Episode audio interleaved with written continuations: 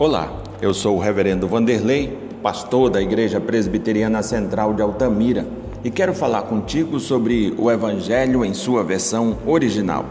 Romanos 1, do verso 1 ao verso 7, nos diz o seguinte: Paulo, servo de Jesus Cristo, chamado para ser apóstolo, separado para o Evangelho de Deus o qual foi por Deus outrora prometido por intermédio dos seus profetas nas sagradas escrituras, com respeito ao seu, a seu filho, o qual, segundo a carne, veio da descendência de Davi e foi designado filho de Deus com poder, segundo o espírito de santidade pela ressurreição dos mortos, a saber, Jesus Cristo, nosso Senhor, por intermédio de quem viemos a receber graça e apostolado por amor do seu nome, para obediência por fé entre todos os gentios de cujo nome, de cujo número sois também vós, chamados para ser de Jesus Cristo.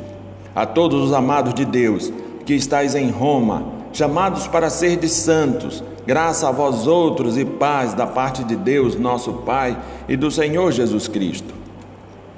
A igreja tem muitas atividades, tem obras sociais, educacionais, pode trabalhar com a arte, mas a missão da igreja é pregar o Evangelho que são as boas notícias da parte de Deus. Desde o, desde o seu início, a igreja prega o Evangelho e tem tido que lutar para manter a pureza de sua mensagem.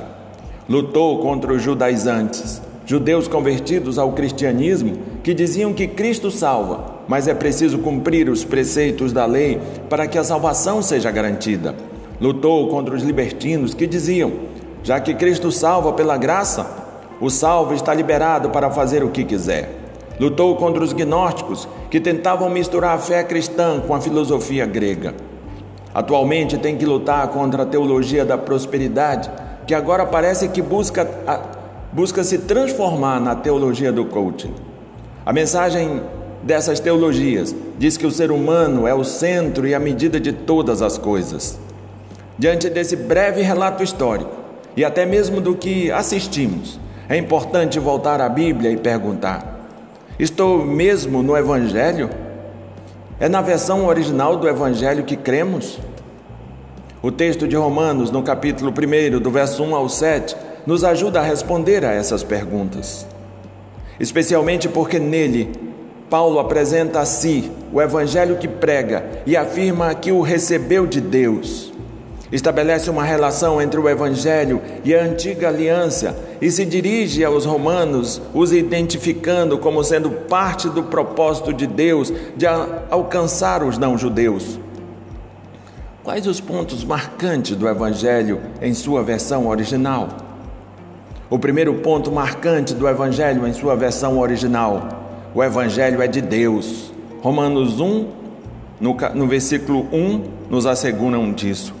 Paulo se apresenta dizendo-se totalmente submisso a Cristo, servo, escravo de Jesus Cristo, chamado para ser apóstolo, ou seja, foi chamado para fazer parte do fundamento da igreja, conforme nos diz Efésios 2:20.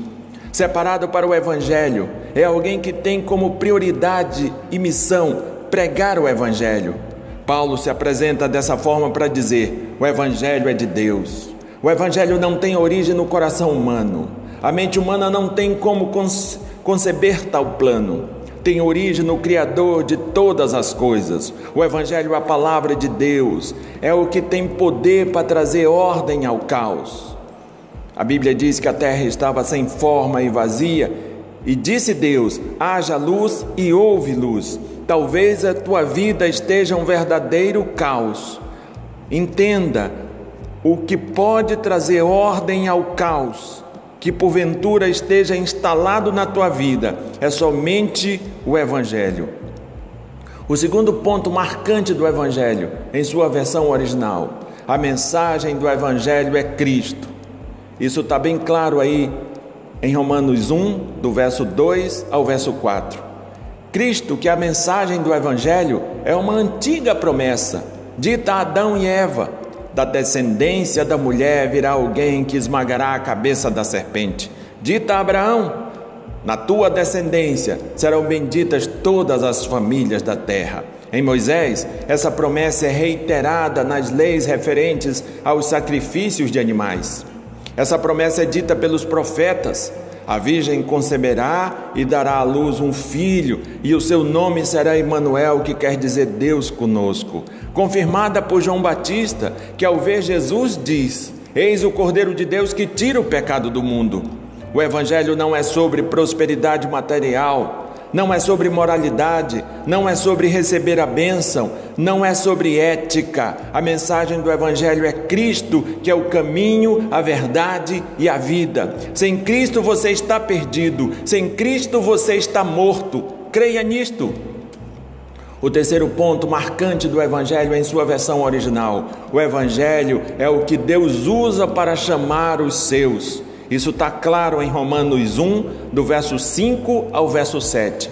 Paulo foi chamado por Deus através do Evangelho, e isto feito pelo próprio Cristo na estrada de Damasco. Isso fica claro lá em Atos, capítulo 9. Os destinatários de Paulo, ou seja, os amados de Deus que estavam em Roma, foram chamados pelo Evangelho.